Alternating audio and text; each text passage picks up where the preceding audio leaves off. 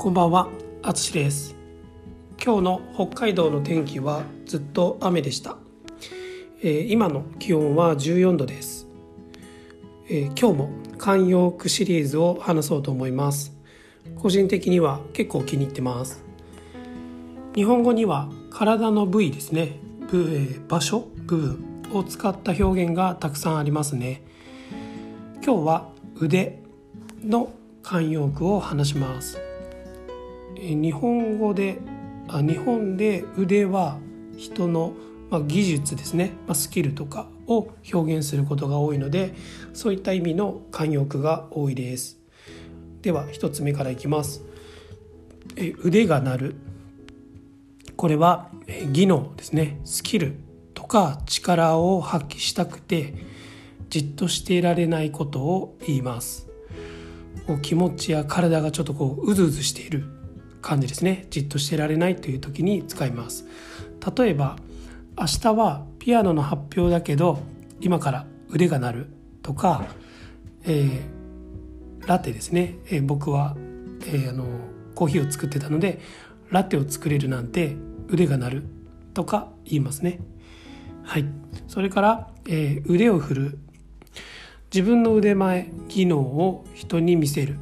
ですね。披露する。まあ披露するは見せると同じ意味なんですけどあの人に、うん、こう進んで見せるような時に披露するとか使います。例えばえ得意料理に腕を振るとかバーベキューの仕込みに腕を振るとか使います。他のことですね、まあ、仕事のこととかにも使えるんですけど、あのーま、私のイメージでは料理に使うことが多いと思います。それから最後に腕を磨くですね、えーこれは技能スキルが上手になるように、まあ、訓練練習ですね、まあ、トレーニングする時に使います、えー例は、えー彼は地道に腕を磨いてきた。だから今はトッププレイヤーになった。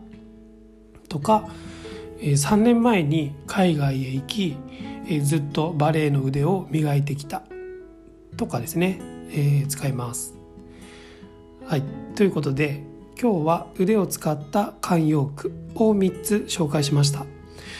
日常会話で使うというよりも、えー本やニュースえー今だとウェブサイトの記事などで見ることが多いかもしれません、えーぜひちょっと探してみてください、本当にたくさんあるので面白いですね。今回も最後まで聞いていただきありがとうございます。ではまた。